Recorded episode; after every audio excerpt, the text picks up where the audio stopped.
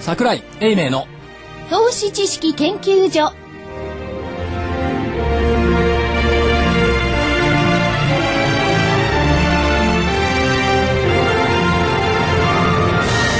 皆さんこんにちはこんにちは。こ桜井英明の投資知識研究所の時間ですスタジオには桜井英明所長にちは正木昭夫隊長こんにちは。福井主任研究員ちは。そして新人研究員の加藤真理子でお送りします。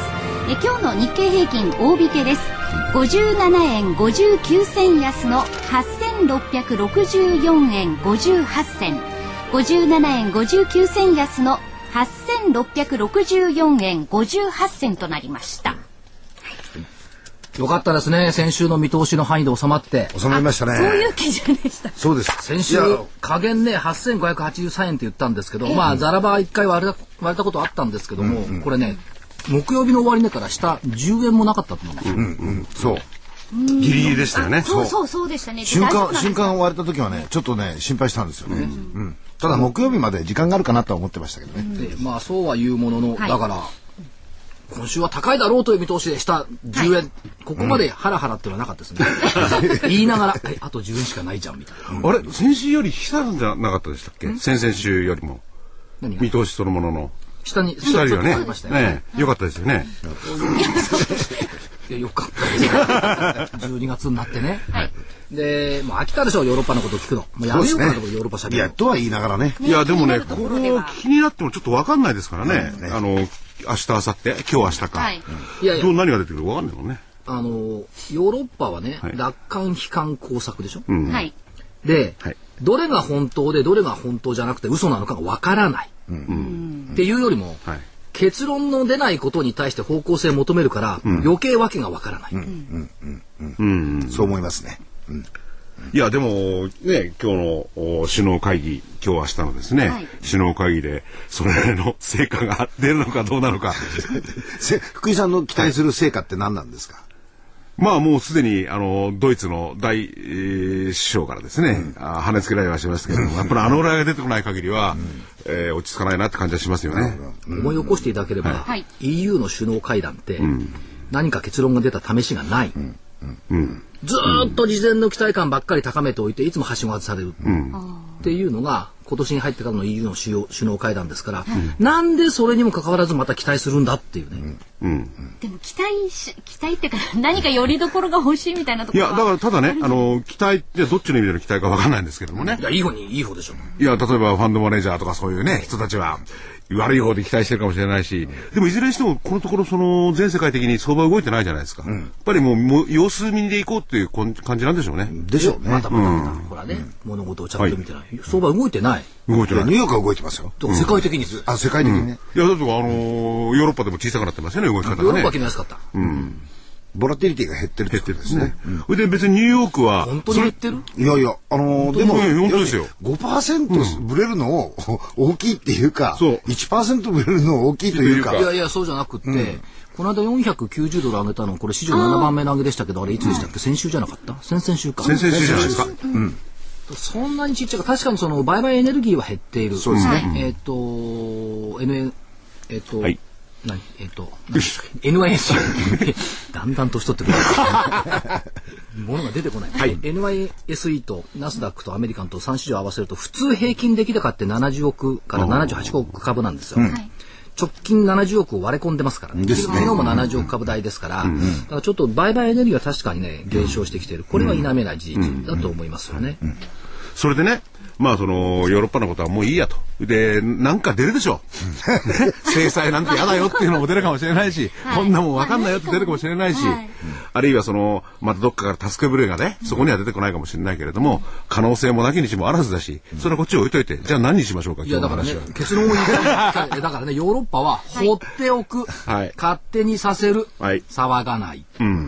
これだと思うんですよね。いやー、我々はそうの望みたいんですが、どうしても海外騒いじゃうんですよね、皆さん。そもそも、はいい、いですか、はいはい。同床異夢って四文字熟語あるじゃない。ありますね。同じ船か同じ船いやいや同じ床同じに床床ですに乗ねっていて別の夢を見ている、世界はこの同床異夢なわけでしょ、ドイツにしたってフランスにしたって、あるいはイギリスにしたってアメリカにしたって、ユーロの中自体がそうですよそね。うでそれを解釈しようとするからますます混乱する、おっしゃってるんだけど。でもそれとはちょっと違うのかもしれないけどね、イタリアなんていうのはすでにね、あの、禁止感をね、そうですね議会はあれだけの大多数でね、OK したんだし、なかなかいい方向に向かってるじゃないですか。イタリアだけじゃんイタリアだけですよね。あれ解説聞いてるとねこれまた四文字熟語ねはい「閣下総用の閣ああ、難しい言葉ですね、これね。あれは漢字ね、も難しいこれは助けないいや、靴のふ表からね、足かけやついないと思うんだけどね。」 いやこれ多分だから水節の水虫ですよ。水虫そうです。かっこそういうの感ありますね閣。下総用の感のある玉虫色の解説ばっかりなわけ、いや、それやっぱりわかんないからでしょ。だからどう言出うるだかだから言うなっつうのあそういや、でもね、それを勝手いなや思い込みと錯覚で物事を判断してねでも皆さんを間違ったことに向かっちゃいけないいや、でも投資家の皆さんを含めて、そういう先読みに基づいて投資の行動をしてるわけですからね、どうして読まざるを得ないんですよ。 また、いやいや怒ってることをね、そうそうそうえー言葉にすると、ああいうふうになるのかなという気はしますけどね。うんそうだそうだ。ただし、事実が見え見えないことも事実なんですよ。見えない事実見えないのが事実なのそう見なんえです。ないものを書こうとするからそういうことです。そう。わけわかんないだと思います。やめなさいまあでも、各国のマスコミの方もちゃんとした取材はされてますしですね、最近はそう飛ばし記事もあるようですけどね。あの、所長が言うように、見てきたようにって言われるんですけど、まあ見に行ってもわかんないと思うんですけどね。うん。でも、あの、外からのコメントがあまりにも対応しすぎちゃって、混乱してますね。あと意外とね、はいこれ当たりじゃないのっていうのはね、例えばね、今日の日経の一面って福井さん読んでないと思いますけど、IMF が、えっ、と、G20 が IMF に6000億ドルの融資枠を検討しているって一面に載っはてたでい。しょ。出てました。 IMF 即座にそう即座に否定してますね即座に否定した、はい報道は事実じゃない、なんでそんな慌てて即座に否定するの、怪しいのこの否定の仕方がなんとないくいや、やそれはどうお考えなんでしょうかえ、所長。これあやばい書かれちゃったと思って否定したみたいなああまだ早いよと。そうじゃあするっていうこといやわかんないけどちょっとあまりにもね否定の仕方が早いいや、 この日経の記事でもね、あのー火のないところに煙やじゃないですけども、やっぱりあるんですよね、なんかはね。とは思いますけどうん、ちゃんとした取例えば材はしてますそんでの日ね。本のバブル以降のねその銀行がこうなくなっていったシステムを見ても、まず銀行が潰れる前に、セーフティーネットの法律ができるわけですよそういうことですね。で、えーっとセーフティーネットを作った後で銀行が潰れるっていう歴史を考えりゃ、こういうものがももしかしたら出てきたということは意外とね当たらずとも遠からず、という気がするのと、あと市場関係者あんまり言わないですけど昨日っていうか今朝オバマさんとおメルケルさん、電話会談やってるんですよ、でこの言い方ホワイトハウスのコメント、ユーロ圏債務危機の永続的で信頼に値する解決策を見つけ出す必要があるとの認識で一致、そんなの別に会談しなくたって当たり前だろう、あえてまた誘拐、という感じやっぱり、両国首脳が言ったことってのは重いな。だから何言ってるかよくわかんないけど。だから、メルケル極端に言えば、メルケルさんは分かってるねと。そう言いたいんでしょ。違う違うオバマさんはそうそうそうでしょいやほん本音はね、そろそろ折れたらどうよそうそうそう。あるいはね早く手打てよ、っていうことではないかと思うんですよね、いや、それこっちにも飛び火されたら困るんだからって。ですね。だから要するにヨーロッパあるいはアメリカの銀行なんかもうそれを最悪の事態を予想していろいろ動いてますもんね。ですね確実に。でニューヨーク・タイムズでウォール・ストリート・タイムズちゃんと書いてありますからね。もうそれにもうどうしたらいいかね。ペイオフとかそういういのやだけどメルケルさんにしてみればね、お前に言われたくないよって、ね、2年前にリーマンショックを起こしたからこうなってんだろそうそうそう。あんたに言われたくないよって言いたいんだろうけども、ホワイトハウスからはそのコメントは出てない。出ないですね。まあそれは言わないですよ。いや、違う、あの、おあの、大野さんからすると、やり方教えてあげるからさ、と。こういあうんところたなんのですよ言う通りにやったらね、グリーンニューディールと一緒で何にもならないだろうって。言葉だけ先行してい事や実が止まらない。じゃあ例えばですね所長、はいそのあるいはあの隊長、はいそのリーマンショックの時に、じゃあアメリカ何したお金たくさん出した。そうだけですよねそれだでけ出でしすたよんじゃんねお金すそうし。ったた印刷した。うん世界中にお金をそらしてくればた。らまいたその挙句起こったことは、そう何か、金だけが 上がった。株はちょっと上がった。うニューヨークダウは戻した。日本商は品も上が何ったりとかねもいいことがない。ないグリーンニューディールじゃなくて、グリーンがいっぱい増えたんですよね。そうですね何、ゴルフ場いやいやグリーンってのはごめんドル札のあドル札のことグリーンですねそうなんですよ。はまあだから、その流れでいけば、この二人のやってることも、まあ滑稽といえば滑稽でありますしね。はいいやでもいずれにしてもお世界はですね今日明日注視してるでしょうねでしょうね。ただね、はいドドイツっていうとねトーマスマンっていうノーベル賞作家がいるんですけど、彼が書いた作品の中でもう短い作品でトニオ・クレーゲルってあるんですね、おーこれね、だんだんね、はいその、なんつうの、普通のいわゆる実社会の人たちが、はい年代を経てね、はい進化して子供とか孫になると、芸術家になっていくっていう。実社会は醜いからだんだん綺麗な芸術に進むんだっていうテーマでやってるんだけど、はいそこによく出てくる言葉が、えっ、と、滑稽と悲惨。っていうのが出てくる。はい滑稽と悲惨。もうまさにね、だからこのヨーロッパ見てると、今滑稽なわけですよ。はい。これは滑稽が悲惨にならなきゃいいな。その意味では、あードイツ頑張ってよね。っていう感じはします。ね、喜劇と悲劇は一緒だとか、それもありますしね。まさにそういう感じはしますよね。まあ最後の砦はドイツしかないという感じですからいね。や、まだまだ。まだまだ。中国いるし、日本いるし、それはそのユーロ外からのねユーロ外からサポートはね、場外戦争があるのかどうか。はい、なるべくユーロの中で収めてほしいと。できればね、ユーロの中で収めてほしいですよね。まあ、でもね、それはね、あの、とてつもない、あの、対策を取らない限りは不可能で、そんな金はないでしょ。どううんねと思うんでもすね、脇っちょからね、S&P がこれまたちゃちゃ、ちょっとやはいらせる。ね、ヨーロッパの国債の格付けを全部引き下げる。はい今朝になってみたら、えっと、ヨーロッパの主要銀行の格付けを引き下げる。銀行はだからなんなんだよ、引き下げるの早く引き下げてみろよって思わずね、言いたい。ね、引き下げるんだはい。そんなね、ちょろちょろ小小出しにしてね、いや、 S&P 武士の情けです違うよ違。う違う S&P ここにあるみたいなことをね言い続けるんじゃなくて早くやれって、いや、でも、彼らは間違ってるわけでも何でもないですよね。正当なあれを評価を下して。ちょっと待ってください、はい。正当な評価だったらなんで今になって格下げするんですかうん確かにありましたね。ヨーロッパの危機なんかちもょっとおしいっていうのはね半年も1年も以上も前に起こってるなんで今になってやるんですか、これはアリバイ作りでしかないでしょ、格付け機関だったら信用しちゃいかんということになったらね、それがアリバイだとすれば、本当に危ないんじゃないかと、そう生んでしまいます よね。そういうのは捉えられないでしょうけどね。そうなんだよな。ただまあから、どうなんでしょうか、所長。なんでしょう。はい、ヨーロッパは。ヨーロッパヨーロッパは所長が言ってるじゃないですか。人間が作ったものは人間が人間が解決できない解ものは決でないんですきないものないんです。そうなんです。そうなんですよ。これですよ。福井しさかん。もだから今回また騒いけど来週になればもうまた騒がないんだって収まりますか今いまやでずっだからと収まってきたいや、だから、あの、我々日本にいてね、日本の株のことですよ、問題は。で、これ何かあったとしても、これ以上下がる余地があるかどうか、そこだけは知りたいですね。下がる余地ないんじゃないかと思うんですよね。どこが日日本本がうん日本下がらない。だから先週言ったじゃない。時価から10円下までしかないよ。その通りになってるほとんど。先週はね。で、この前の時ね、その、まあ、8500円なり8500円が、えー、そこですかって言ったら、ちょっとい言いよどんでおりましたですよね。で、目標値は8578ちゃんと言ったじゃないですか。いい世論だけど。そっから瞬間 そっから瞬間10円しかなかったと。そうなかったこれは事実だから。ね。まあ、なんか、何があっても、これはちょっとあれでしょうかね、まあ、あのー、早計な判断というのはあれなんですけれども、非常に硬いと見た方がいいんでしょうね、日本株に関してはね。どうでしょうか。いや、硬いっていうか、硬い柔らかいの問題じゃなくて、だから、参加者が騒ぐなって。でも、黙っているのも難しいというか厳しいですよね。まあね。参加者って、いやいや、だから投資家の方々は、それは自分のお金ですからね、騒ぎも、まあ、騒がないまでも、非常に。判断はね、必要ですけども、その騒いでる周りの市場関係者に惑わされないようにと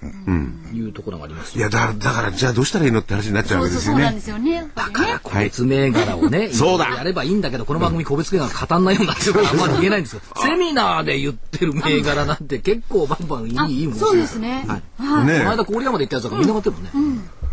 あ、そうですか。はい。ほら、証人がいる もん。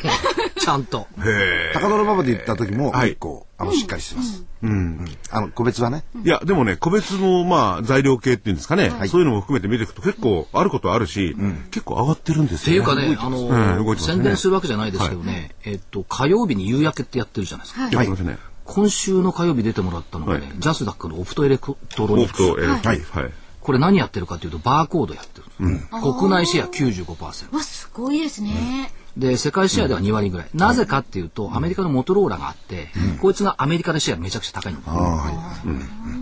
で、今までね、このは、いオフトエレクトニクスとモトローラと特許紛争やつ。だからなかなかアメリカ入っていけなかった。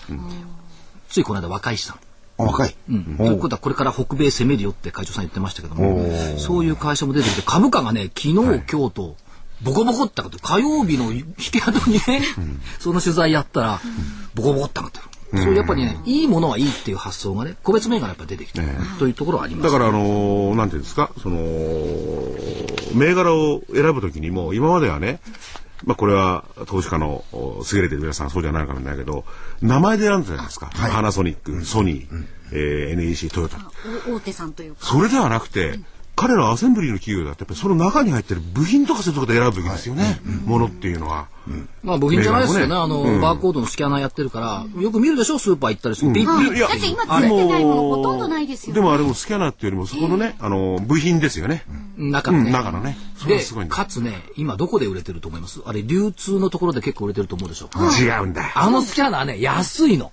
だからね、あんまり売れてもねはい、利益率は低いらしいんですよ。一番売れてるのはね、宅配便、あ運あ。転手。はい。今そうですよ、身近なところでもそう変わりましたもんね、そうですでね。ね、日本郵政が1万人運転手。うん。から、ヤマトがドラゴン7000人がだね。ったかな。はい。宅配だから本で当にここっちはね、利益率高いって言ってましたねなるほど。で、その流通を制したものがあって、まあ、性質あるようですよね。勝つらしい。だから非常にこの世の中複雑化して、いろいろこう細分化されてるしね。だからそういう中で、そういう企業をね、探すといが来るんだ。やっぱり企業さんは皆さん頑張ってるってことですよね、この間ラジオ日経来てくれたけど、今度うちの会社に来いって言われて、遠いんだこれがまた。遠いんですよねうん。わらびの向こうなんだけど、今度行ってくると思う。工場ですか本社。本社。うんそれとかね、えっ、とね、今週取材に行ったのがね、えっ、と、これ皆さんご存知だと思いますけど、481はコード番号別にいらないね、株価に注目してるわけじゃなくて、東映アニメ。ここはそうでしょう東映アニメって、創業何年になると思います東映アニメ、東映アニメ。最初にやったのがね、テレビでね、動画でね、狼少年剣。はい、はい、はい。 50年。あと、秘密のアッコちゃんだったかな魔法使いサリーだったかな ?50 年50年いいとこついてる。55年。ああ。誰になるでしょうね千私とかがわからない1900年。僕らわかります。 56年創業。でこれ、えっと神楽坂にねちょうど、えっとオーブン社の前に本社があるんですけど、はいちゃんとね会社に書いてあるの、エスタブリッシュドうん。 1956あはいあ。はなかなかでオーブン社があって新潮社があってあの辺に並んでるんですけど、はいい。牛込のところの、そうそうそうそう、ね、新宿から、新宿といいますか、飯田橋ですかね。あのうん新宿に向かってるところですね。でねあそこの社長さん面白くて、はいい、や先週の週刊誌のある週刊誌でね超有料なのに超割安っていうあったんですって特集取り上げられたんちでょすちょちょちょちじょゃなくてそれでね、世間でいう超有料なのに超割安っていうのはどんなんだって言ってね、5つの判断基準があって、それをうちの会社当てはめてみたっつってはい、はい。ね、はいで、それもある週刊誌です。時価総額300円以上。 300億あはい300億円以上。ROE、自己資本利益率7%以上。PBR、株価純資産倍率1倍以下。はいよく言うでしょ、PBR1 倍以下。はいそれから予想配当利回り2%以上、過去3年間の平均売上高成長率5%以上、で当てはめてみたんだって、世間様の有料株の割安株のうちはどうなんだ、い当てはまらないのは1個だけだった、なんでしょう。時価総時価総額額ジャスダックだからねああ、まあ、はあとちょっとなんですけど、だから時価総額が当てはまればね、ここに入っちゃう、全部。 5項目すべてをすべ満て、たすよすべてクリア。へえと言ってましたよ。い。ということは、平均の成長率も、おー高い過去3 6%年、うん売上高成い長。や、でもね、この今の5つのポイントっていうのは、結構あるあるとは思うんですよね。結構、お満たすとこ満たすとこあるよ。そんな、へえなんてもんじゃないですよね。まあ、その週刊誌に出てたのは39銘柄って言ってましたけどもね。それよりも、例えば人気作っていうことでいくと、はい今、アニメってね、経済産業省が一生懸命クールジャパンって言って、はい世界に打ち出そうとしてるじゃないですか。そのクールジャパンのこれ最先端してるはい。の。例えば、ワンピース。ああこれはすごいですよだってあの発行部数も世界記録塗り替えたんですよね、何年続いてるか。はい10年。はい。あ、長寿アニメ。うん、長寿。まあ一番続いてるのはサザエさんで別の会社ですよね。 だからね、プリキュア。ああ女の子たちに人気ですもんねこいつが8年。長いですちねなみにね、私が知ってるのはね、娘が見てたんで覚えてるんですけど、セーラームーンってなったの。ありましたね。あありましたよあっジたでしょュピターとかいろいろいるんでしょそうでセーラームーンはね、5年しか続かなかっあ、そうなんですか。あーもっと長かっとたかありよまねし。たけどね、た。そう。ねえでで全部合わせて5年だって。だはい。あ、そう。からそういうことでいくと、長い間続くっていうのはやっぱ秘訣がある。でね、この社長が面白かったのはいゆ言ってることで、もともとね、テレビ朝日で編成の担当をずっと長くやってたからなんですよ。これでね、ヒット作かどうかは自分で判断できる。もうわかるんですかうん、理由はね2つある、1つのやり方、テレビのあ新聞のテレビラジオ欄をはい縦横に眺めるんだって毎朝おーそうすると横の流れって例えばべあのゴールデンの時間だったら他局が何やってるか、それに比べてうちはどうだっていうのをこれ比較できる、はい。もう1つ自社の番組欄を縦に眺めるんだって、そう自社の番組の流れはい、要するに狭間に入れた時にどうなるこの番組やってるのを判断する、おそらくね視聴率はほとんど間違いないというさあそうですか、あーそっか見てる年代層とかそういうのもあるんでしょうそうねでもう一つはね、お孫さんはい、男のお孫さんが2人、子供のお孫さんが2人、女の子ちょうど小学生で、そうするとね自分のところで作ってるアニメに対して、この反応が一番正しい視聴者の反応だってなるほど。変なマーケティングよりこの方が正しいって、なるほどね。素直な評価だからそういいんでしょうね、だからあいつらはうちの経営顧問みたいなもんだよっておっしゃってましたよまあ、いわゆるあのね、あの、MBA 流のマーケティングなんてのは信用しない人結構多いですからね。そうそういうところに限ってまた伸びてんですよね。うんでねやっぱりねアニメを通じて子供たちに夢と希望と感動と勇気を与えたそこだ。あでもあのそれに基づいて「ワンピースは作られてるらしいですよところがね不思議なのはねアニメ見てる子供たちの目ってみんな輝いてるのよ、はい夢もあるし希望もあるんですよ、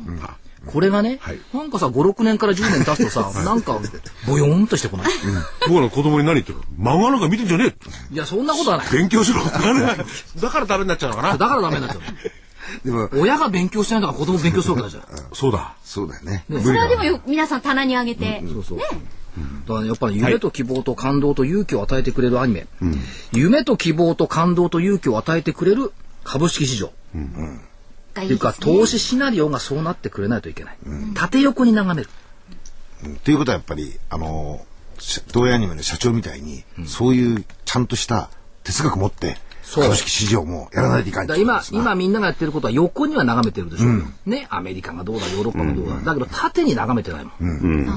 ここが欠けてんじゃない夢も与えてないかな、うん今なかなかちょっと持ちづらいです市場参加者に夢を与えたいですね。そう、まあそれはね夢じゃ夢じゃダメなんだ、夢は食べらんないから、頭なんだよ。現実現に実を利現実利じゃ益ないをもたらせ。利益をも たらせ。そう夢与えたら昔の証券マンの言い方よ。いや、お客さん、株式市場は夢がありますかって、昔の証券マンもそう言うんです ね。いやでもそう外資に行ってもそういいう市場であってほしいし、まああのー日本を縦に見るのか、それを視点がどういう視点なのかっていうのはまたこの次のですねパートでじっくりお聞きすることにして。なんか恨みある いや、恨めないですけど、今その部分が分かんなかったなと思ってるんで、はいなるほそのあちょっとお聞きしたいなと思って、その前にちょっとお知らせ行って、はいはいで、次はちょっとね、ゲスト明るく夢もしますよ。夢もはい希望もあるゲストさんにおで越しす。いはたい。だいております、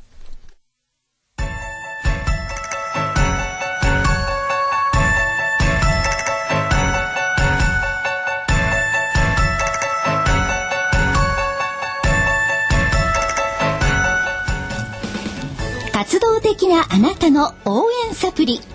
サプリ生活のグルコサミンコンドロイチンサプリ生活のグルコサミンコンドロイチンは年を取ると少なくなりがちなグルコサミンとコンドロイチンを無理なく補います階段の上り下りや立ったり座ったりが気になる方やお散歩スポーツを楽しみたい方におすすめですサプリ生活のグルコサミンコンドロイチンはグルコサミンの含有量が10粒あたり 1600mg コンドロイチンが 300mg と豊富でさらに天然の有機体硫黄成分の一つ MSM も含んでいます価格もラジオ日経特価でとってもお得です300粒の1ヶ月分1本が3980円。3ヶ月分3本セットが、なんとラジオ日経特価、1800円。1800円。さらにお得な6本セットも、同じくラジオ日経特価で、18000円。18000円です。6本セットですと1日あたり100円ですいずれもお届けには送料700円がかかりますラジオ日経だけが特別価格でお届けするサプリ生活のグルコサミンコンドロイチンお求めはラジオ日経事業部03-3583-8300 03-3583-8300まで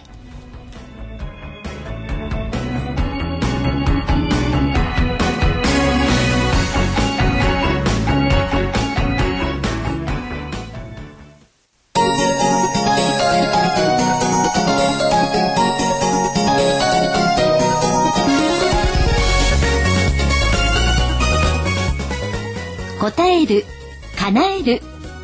お客様の期待に応えお客様の夢を叶える証券会社風賀証券がお届けするハロー風賀証券のコーナーです今日はコールセンターテレフォンサポート課の小松恵理子さんそして山中美咲さんのお二人にお越しいただきました小松さんがチェックの短期スタイルそして山中さんが真っ赤なミニスカートで、 ねとても可愛らしいお二人にお越しいただきましたよろしくお願いしますこんにちは。よろしくお願いします。塊にそう言われちゃうと困るんですけど、本当になんか眩しい真っ赤なミニスカートって、このスタジオ始まって以来じゃないの。 そんな逃さなくていいですからあ、そうですね。福井さん単なるおじさんになってましたよね、セーラームーンじゃどころじゃないよ、これ。ねえ、セーラームーン、プリキュアいくらどころじゃない。まあ、しかしなんかスタジオいきなりみかん臭くなったって、福井さんみかん食べながら放送しないで お願いだから。いや、もう、物が入っちゃった。はい。で、えっ、と、コールセンターの、えっ、と、テレフォンサポート課ということですが、テレフォントレード課とテレフォンサポート課と2つあるんですね。はい。テレフォンサポート課って何やってるところなんですかはい、私たちテレフォンサポート課では、えっと、投資信託や債券あと保険ですね、はいとかの金融商品をご案内する仕事をしております。なるほど。はいで、、小松さんが今ね、そはういお答えいただいて。えっ、と、パンツ姿の方の 方、ね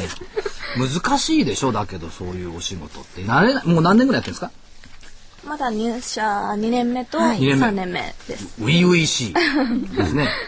ということで、まあ、コールセンターということで考えていくと、電話取引ですよね。はい。これ、どうでしょう、お客様にとって電話取引のメリットってどんなところがあるんですか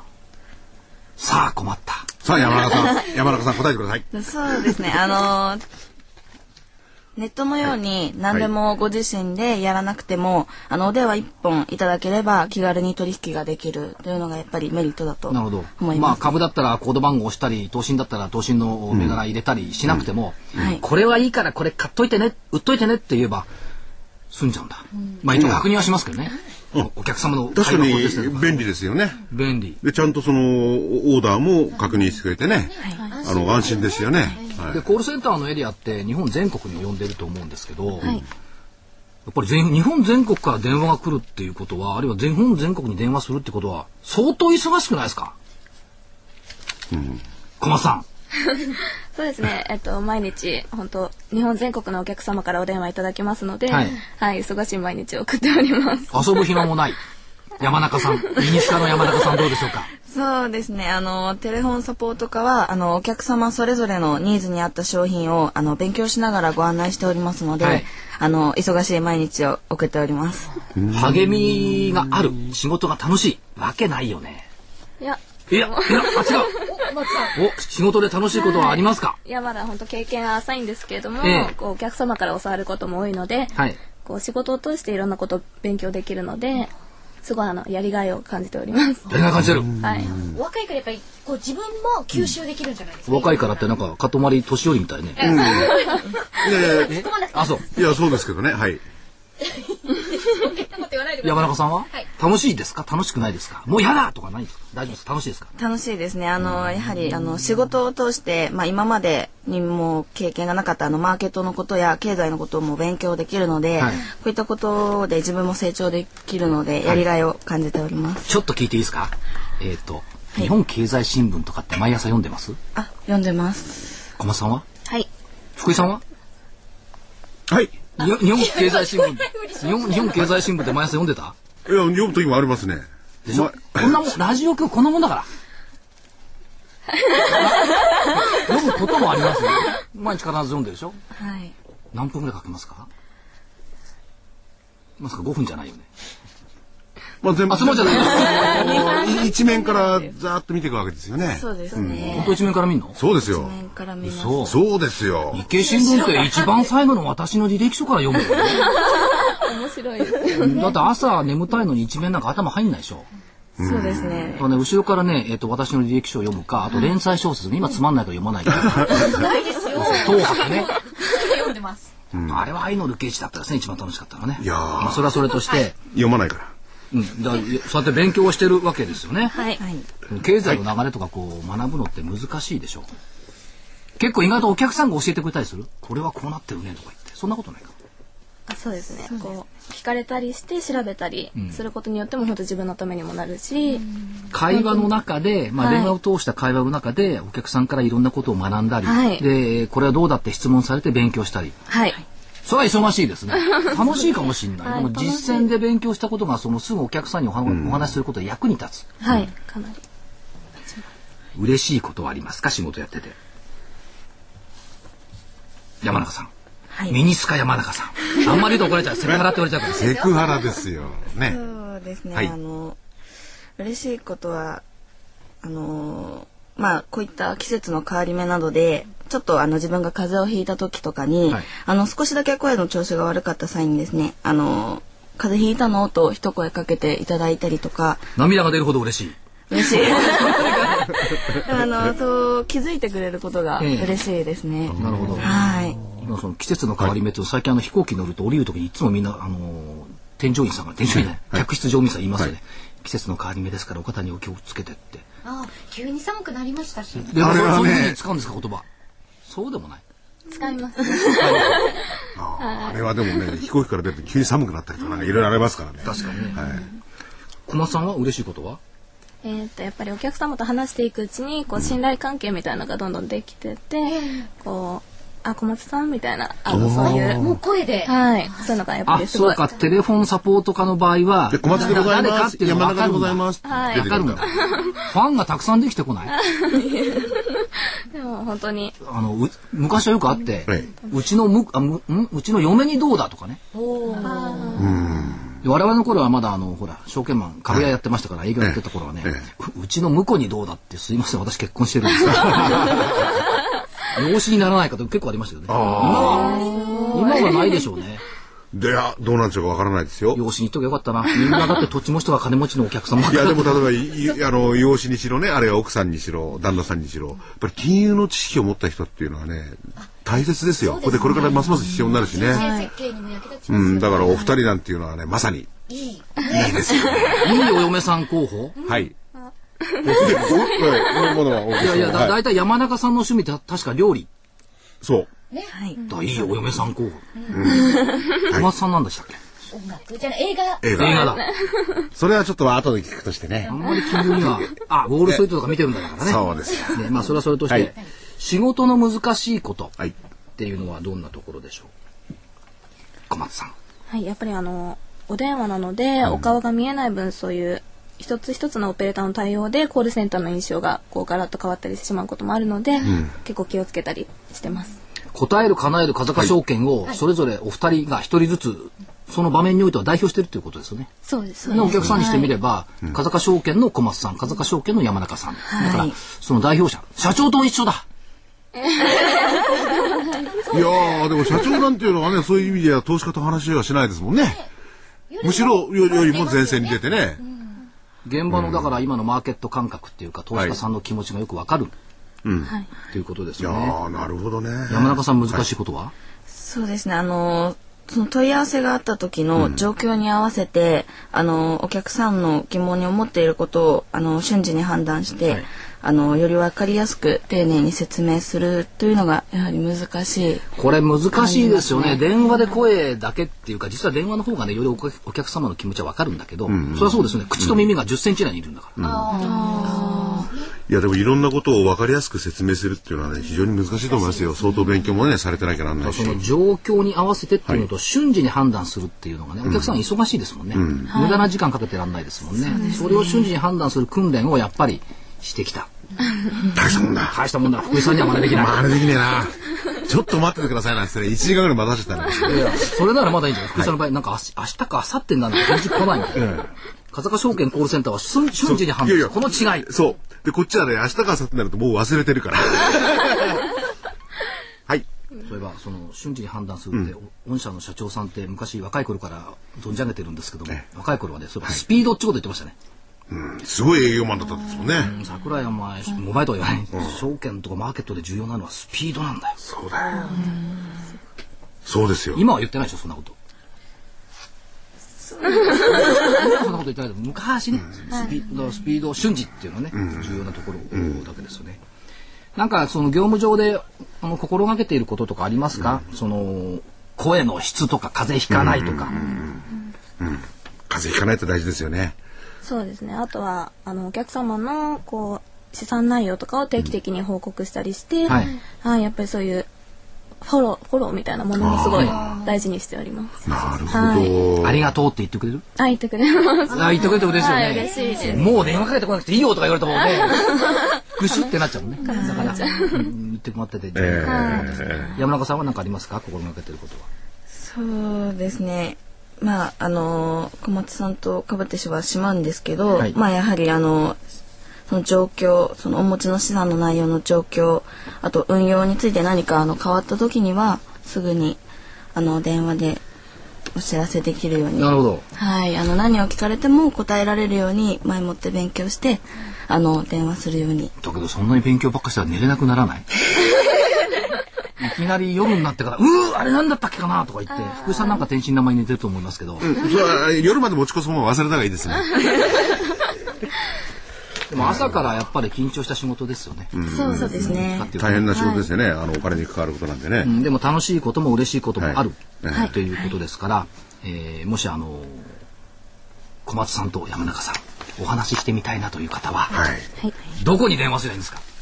はい、えっ、とまずですね、はいフリーダイヤルで携帯からでもつながっておりますので、は0120の20の9680まで、はいお電話お待ちしております。どういうことをお話しさせていただけるんでしょうかお電話するとそうですね。あの投資信託やはい債券はいなどの,、あのご相談もおお受けしてますので、あのそういったことをあの全国の皆様から、はいお電話お待ちしておまありご相ま談す。で私の持ってるこれって今いくらとか今これこれこの先どうなるんでしょうとかこういうご相談もね、はい受けてくれるんですよね、はい。綺麗なお嬢様お二人に受けてもらった らうわもうその通りだねって思わず私なんか言っちゃいそうですまあ、その通りだねっていうのもいいんですけれども、やっぱりご自身で判断ってのは必要でもすちろんね はい、本当にお電話お待ちしております。ねえ、いや、ぜひ本当に、でもかけたくなっちゃうな。これはラジオなのが本当に残念ですよ、僕ダは。メですよね。はいあのお二人ともお綺麗でレジカメ写真でも撮って、掲示してみますか。だついあんまりふわーっと見てるついついこのコーナーに僕はあんまり入れなかったな。なんでねあ、だって、それはしょうがはないい見とれてしまって。だって、えー小松恵里子さんもはい山中美咲さんもちゃんと外務員一種持ってる。福井さん持ってないもん。何ないもラジオなんとか試験ってあんのないよよねね。。ないですね。そうよちゃんと、め免許も、運転免許より重いかもしれない。そんなことはないか。いやいやいやいやいや、私の頃は誰でも取れた。彼女たちが取る頃は今難しい一種ってのは結構あるんですよ。だって最初2種取んなきゃいけないんだもんそうですね。それで経験とかも積んで、一緒にチャレンジするんですね。プロですよね、プロ。プロです。はい。最後に、はいお一言ずつコメントを頂戴できればどちらからでもはい、えっと、じゃあ、やっぱり多くのお客様に、こう、風化証券で取引してよかったと思えるようなコールセンターにしていきたいと思っておりまはいす。、今小松さんね、じゃあ次は山中さん、はい、あと常に感謝の心を忘れずあの信頼や満足いただけることを最高の喜びとしてあの今後も行動していきたいと思います。い、いでこの感謝の心っていうのがね、いや、今、心打たれた僕。歌う俺には、俺には、感謝の心が足りなか った。ありがとうございます。それではあの風賀証券からセミナーのご案内です、12月22日木曜日午後4時から5時半までえー桜井英明所長の株式投資論と題したセミナーが行われます会場は金沢文庫フィナンシャルセンターえこちらはですね12月19日オープンになりますですのでお問い合わせなどは風賀商店あ風賀証券また商店って言ってしまいました風賀証券の本店営業部にお願いいたします感謝の心がないねないねプロっぽくないね、うんえー電話番号は零三三六六六五五四一零三三六六六五五四一番です。えー12月22日木曜日午後4時から桜井英明の株式投資論金沢文庫フィナンシャルセンターです締め切りは12月20日となっておりますお早めにどうぞ今日はどうもありがとうございましたますますあのマーケットのねために一生懸命勉強して一生懸命対応していただけるというふうにで、ぜひこれを、おね、お聞きの皆さんも、小松さん、山中さんなんて電話かけてくれるといいですね。もう一回電話番号言っとく、はい0120209680ですよはい。はいお待ちしております。はい。はい、どうもありがとうございまあしりがた。とうございました。した。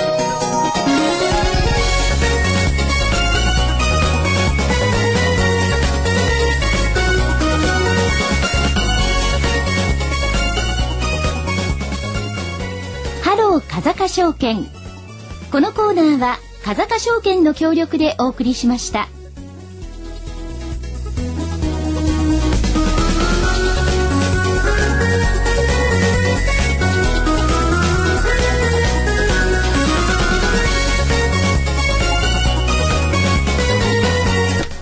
それでは所長スケジュールからお願いいたしますはい、えーっと、9日の金曜日、メジャー S q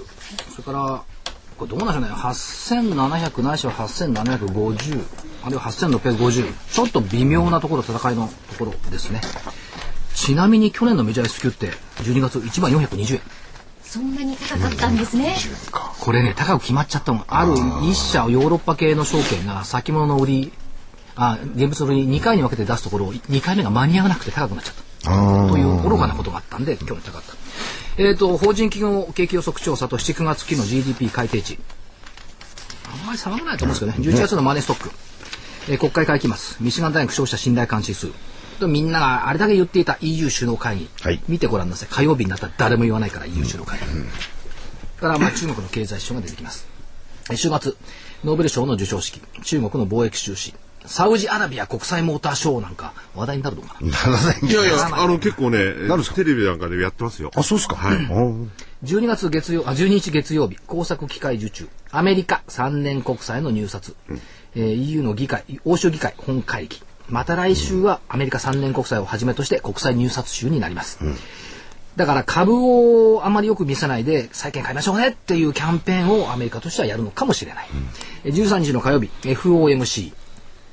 またこれね来週の月曜日金曜の午後から来週の月曜日にかけては FOMC また騒ぎ出しますから、小売売上高またいいんでしょうねドイツ ZEW 景況感指数アメリカ10年国債入札14日水曜日アメリカ30年国債入札ドイツ5年国債入札みんな借金ばっかりだ誰だ15日木曜日日銀短観マイナス2ポイントぐらいだね、まあ、事前予想になって2期 ,2 期ぶりのマイナスかもしれないアメリカの経常収支生産者物価ニューヨーク連銀製造業景気指数と、鉱工業生産フィラデルフィア連銀指数 BB レシオそしてスペイン国債の入札スペインも、まあ、この間イタリアとかはねブレーキ その後ですからね。はいえー16日金曜日アメリカ11月の消費者物価今度はギリシャの国債償還20億ユーロ、はい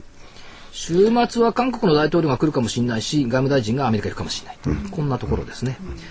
本当にメジャー S q っていうのはね1万420円高かったですよね、で見通しですけど、はい。えー先週の見通し、下限8583円、25日移動平均水準、まあ、瞬間下回りましたけども、まあ、その範囲でクリアした、上限が8926円、25日線の4%プラス乖離水準でしたけども、まあ、ちょちょっと欲張りすぎたかなという気はしますけども、まあ、そのところ、来週の見通し、い下限8534円。若干下がってるそうでいすや、ねこ。れね、理由があって25日移動平均が下がってるから、なるほど。ものとしては一緒です、はい上限9011円おこれも、ちょっと上に、あれですね。えこれ基準を変えました75 75ね日線、あ、75日前線。回ははいは25い日。線の4%プラスだったんですがはい75日線、なるほど。で75日線は今昨日段階で8665円、今日の日経平均終わりいくらっつった8664。あ1円下回ってんの、でもこれ昨日段階だから多分ね、今日75日これ5円は下に入ってると思うから8660円レベルだと思うんで、一応上回ってると思うんですちょっとねうんまだまだ下がってるから、はい。ただ下がってるんですけどに75日線って8月以降ずーっと下がり続けてきたのが横ばいになってきた、で上抜いてるんですよ、今日も上抜いてキープしてるでしょ、上抜いてキープしてるっていうことはあのワンツースリーのおー連中のはい。 75日移動平均線を上向いていれば相場は強い、でかつ75日線が上向いてればさらに強いっていうのに合致してるんで、そんなに下はないんじゃないですか、なとるほいうど。気がしてます、はいはい。 25日移動平均は8534円これはもう完全に下支えはい。になってます。75日線、これをキープできるかどうかというのが来週の課題になってくるでしょう。はい。一目均衡を見てみると、普通の雲、いわゆる一目均衡の雲っていうのは6日に白くねじれました。12月の6日火曜日。で、私が勝手に言ってる勝手に雲は14日に白くねじれてます。来週です来週です。はいなるほど。だからどっちが正しいのか分かりませんけども、一応6日のねじれをポイントとして、株価堅調にはなってますよね。だから、 14日に白くねじれてくるっていうかことはそこからさらにねじれてくるからはいはいはい。ということとねじれとか堅調になってくるから、ということと買ってるもの雲の値段の上限って8600円水準なんですね、だから8600円下回る可能性というのはちょっと薄いんじゃないのという気がしています、なるほど。 8600円を上回ることは下回る下回る可能性は少ない少ないうん、いいですね、はいでまあ上値もかなりちょっと広がってるということで。まあこれは基準を変えちゃったんでね、いや25日と75日い変えやるいやでも基本的にはこう、まあ同じようなのうんスプレッドが広がるっていうのまは、あ75日の場合はでも8月のガーンと来た時のやつが入ってますからね、はいありますねそれからこうなっちゃったんだよな、今,、まあそれは今見るとね3ヶ月の間に半々ですよね、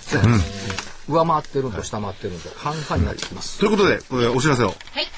えー桜井英明の投資知識研究所11月号の DVD テーマは「あなたの投資が劇的に変わる超短期投資術ダブルスリーの法則」です価格は8400円えーこちらの方ですね皆さんにあの好評をいただいておりましてダブルスリーというのが3日間で3%の利益を目指しましょうというテーマで桜井所長にお話をしていただいております、まあ、3日ですから、まあ、1日目が買う2日目待つ3日目売る、まあ、その逆パターンで売る待つ買うでもいいんですが、えーそういうダブルスリーの法則について、え分かりやすく具体的な例を挙げつつ、えー説明していただいてますおよそ内容が1時間ということになります価格は8400円桜井英明の投資知識研究所11月号あなたの投資が劇的に変わる超短期投資術ダブルスリーの法則えお申し込みの電話番号は0335838300 0335838300番月曜日から金曜日の午前10時から午後5時30分までお電話をお待ちしておりますはいお知らとせいうもあこりとまですはいはい先週末にねはい金沢行ってきたんですよこのここに、金沢のね竹松証券という地元の証券会社、はい、で言ってきたことがね、はい強い証券マンになってくれ、お客さんは強い証券マンをみ求めてる、株のことを聞いても分かんないような証券マンはね求められていないとにかく強い証券マンになってくれ、っていまあそのう通りですよね、ことを言ってきたらあの感謝状を頂戴いたしましてねはい自分で読むのもなんですが、うんって笑わなくていやこれが恥ずかしいほどいいんですよね中身がこの会社での中身が文言頭に読んでもらおがうかないじゃあここだけ読んでください一つ一つのそう桜井先生よ一つ一つのお言葉から桜井先生の確固たる信念が強く感じられる素晴らしいお話でした